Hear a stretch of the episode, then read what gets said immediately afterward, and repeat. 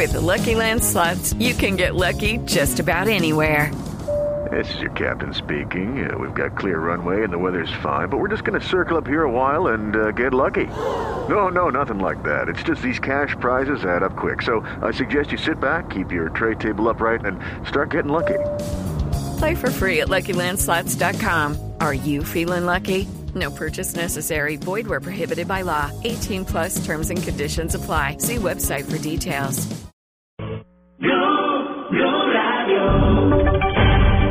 Voces y sonidos de Colombia y el mundo en Blue Radio y BlueRadio.com, porque la verdad es de todos. Son las 12 del día, 5 minutos, hora de actualizar las noticias en Blue Radio. Les entregamos un resumen con la información más importante de lo que ha ocurrido en esta mañana de 29 de noviembre, en este domingo. El gobierno le salió al paso al informe de auditoría que conoció Blue Radio que advertía sobre el inminente fracaso de la intervención de la EPS Salud Cop incluso desde el mes de agosto. La Superintendencia de Salud dice que la entidad no se liquidó antes porque se tenían que garantizar el servicio para todos los afiliados. María Camila Orozco tiene los detalles.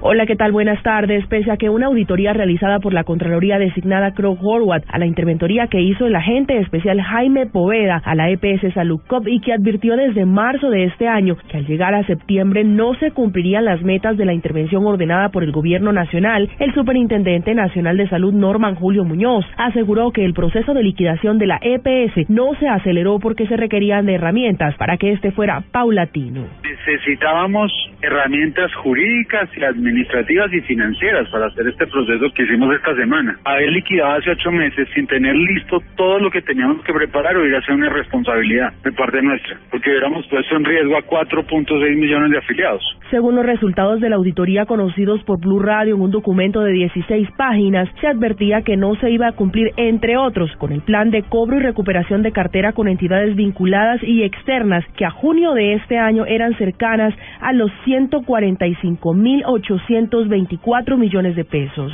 María Camila Orozco, Blue Radio.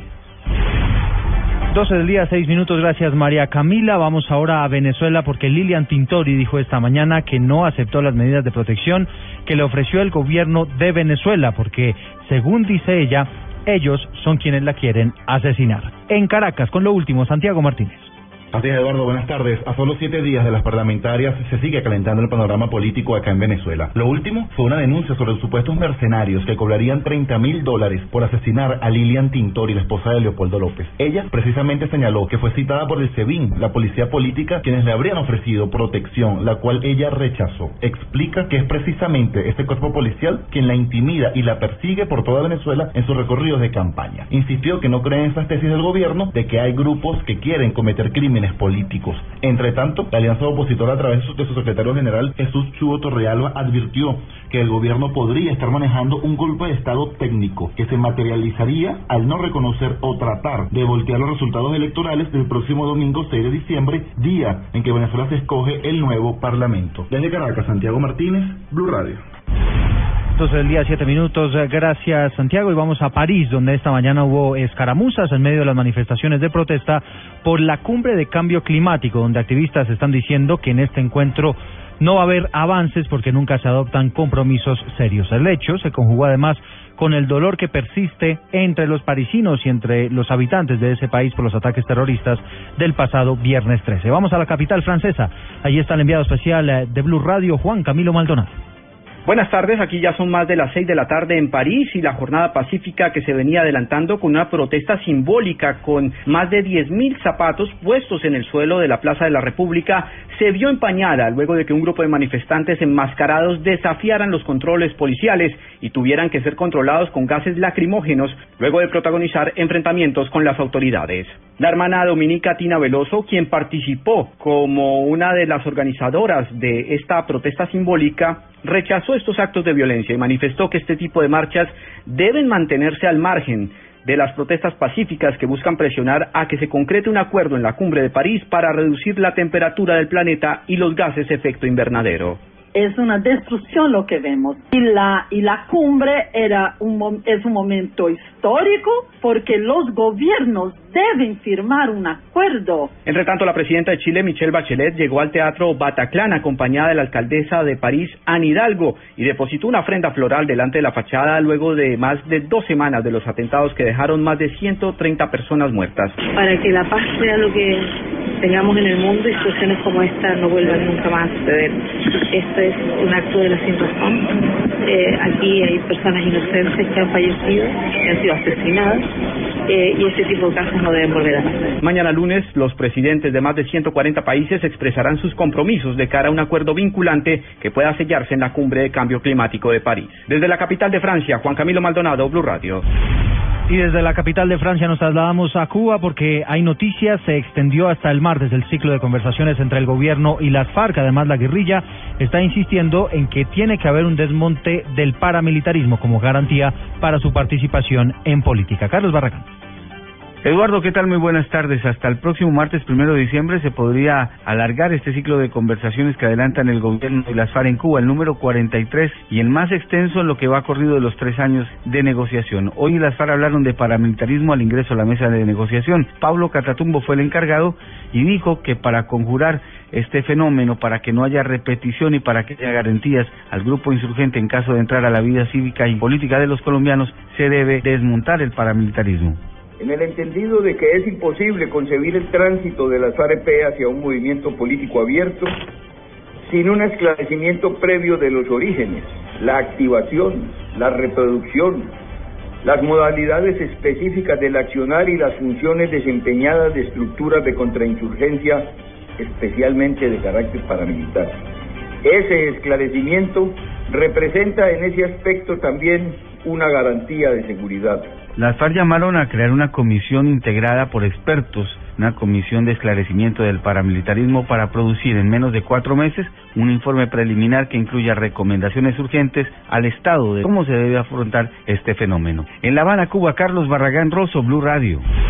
Gracias, Carlos. Pues a propósito del conflicto, crece la consternación por las heridas que sufrió un menor de edad en el Putumayo cuando cayó en un campo minado que había sido instalado por guerrilleros de las FARC.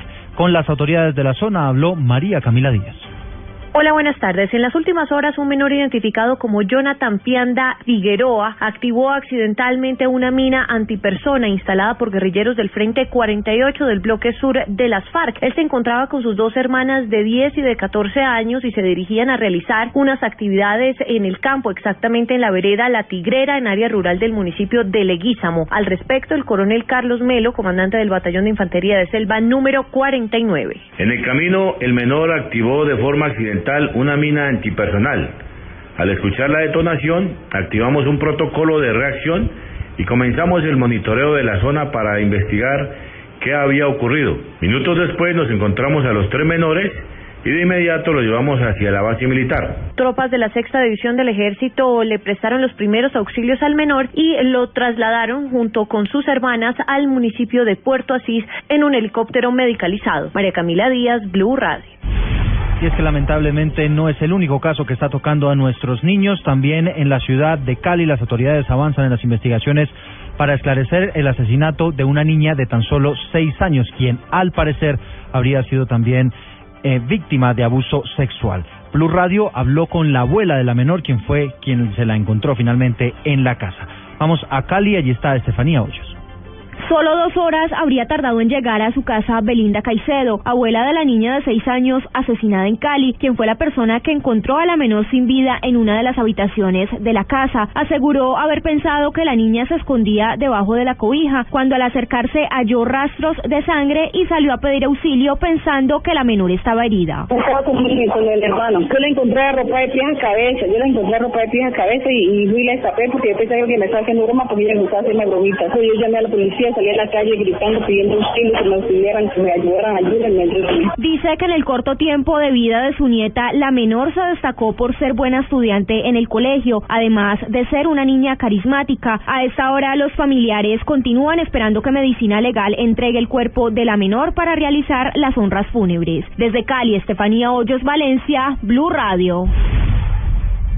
Y siguiendo con casos de nuestros niños, vamos ahora a Medellín porque allí se presentó un caso lamentable, un niño de nueve años que perdió su hígado tras haber ingerido pólvora. Por supuesto, esto ha inspirado a las autoridades para armar todo un dispositivo de seguridad ahora que se viene la alborada, muy popular en la capital antioqueña. Cristina Monsalve, buenas tardes. Eduardo, buenas tardes. Bajo observación médica en el Hospital Pablo Tobón Uribe se encuentra Andrés Felipe Garzón, el menor, el menor de nueve años que debió ser sometido a un trasplante de hígado luego de haber ingerido un tote de pólvora. El médico toxicólogo Ubier Gómez explicó el peligro que corrió el menor con esta intoxicación que hubiera podido acabar con su vida. Es importante recalcar que un solo tote mata a un niño y cuatro totes pueden matar a un adulto, ya que contienen un tipo de fósforo muy tóxico denominado fósforo blanco que destruye completamente el hígado y este órgano vital deja de funcionar llevando rápidamente hacia la muerte. Para evitar más incidentes con pólvora y garantizar la tranquilidad durante las fiestas decembrinas, las autoridades en el Valle de Aburrá reforzaron la seguridad con 500 uniformados y anunciaron que habrá más de 80 puntos de control. En Medellín, Cristina Monsalve, Blue Radio. Cristina, gracias. Vamos ahora a Cartagena, donde la expectativa tiene que ver con el funcionamiento de Termocandelaria, que era una de las únicas termoeléctricas que en estos momentos de sequía no estaban generando energía para el país. En la capital de Bolívar contactamos a Yesenia Carrillo, ya se puso en marcha el funcionamiento de la termoeléctrica. Buenas tardes. Hola, buenas tardes. Pues eh, luego de dos meses de inactividad, Termocandelaria reinició pues toda la generación de energía como resultado de las acciones derivadas de la intervención por parte de la Superintendencia de Servicios Públicos Domiciliarios. Pues la planta tendrá una de sus turbinas eh, encendidas para aportar al sistema eléctrico nacional 150 mil voltios que serán comercializados en la bolsa de energía. Pues la superintendente Patricia Duque al respecto de la puesta en funcionamiento, señaló que la entrada nuevamente en operación de su unidad de generación termoeléctrica ha sido posible gracias a los recursos de un crédito de 32 mil millones de pesos aportados por el Fondo Empresarial de la Superservicios. En Cartagena, Yesenia Carrillo, Blue Radio.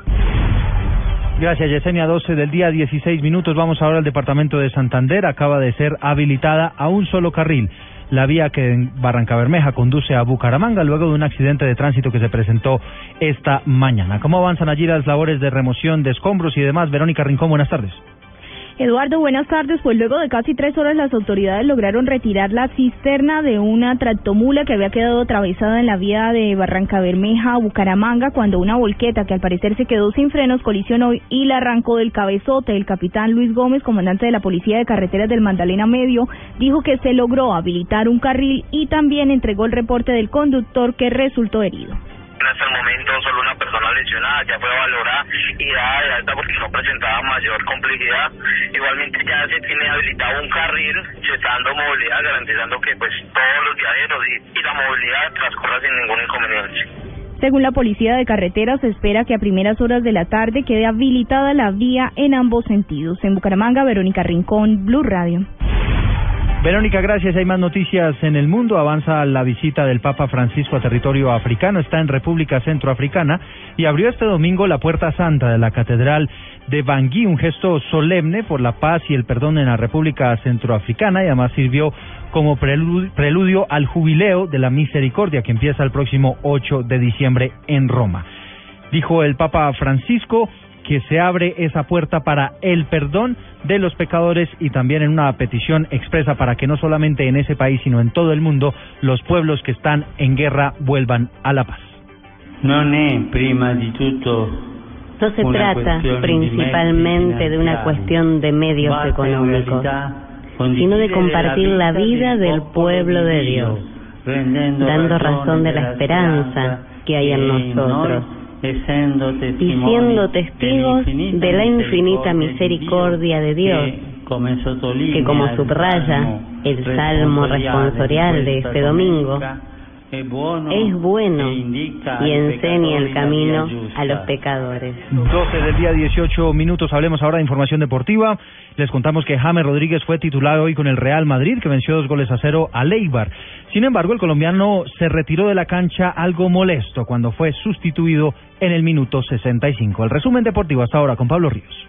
James Rodríguez comenzó como titular y jugó 65 minutos en la victoria del Real Madrid 2-0 sobre el Eibar en condición de visitante. En Alemania, Adrián Ramos ingresó al minuto 89 en la victoria del Borussia Dortmund por 4-1 sobre el Stuttgart. Santiago Arias se enfrenta a esta hora con el PSV al AZ Alkmaar en la liga holandesa, mientras que en Inglaterra David Ospina es suplente con el Arsenal ante el Norwich City. A las 2 y 45 de la tarde, la Juventus de Juan Guillermo Cuadrado chocará con el Palermo en Italia. En la Liga Águila Atlético Nacional visitará al Deportivo Cali a las 5 de la tarde y Alianza Petrolera e Independiente Medellín se enfrentarán a las 7 y 30. Ambos partidos serán transmitidos por Blue Radio desde las 4 y 30 de la tarde. En noticias de tenis, Andy Murray venció en tres sets al belga David Goffin y de esta manera Gran Bretaña conquistó su décima Copa Davis de la historia. Y por último en la Fórmula 1, Nico Rosberg se quedó con el Gran Premio de Abu Dhabi en la última carrera de la temporada que tuvo a Lewis Hamilton como campeón del mundo por segunda vez consecutiva. Pablo Ríos González, Blue Radio.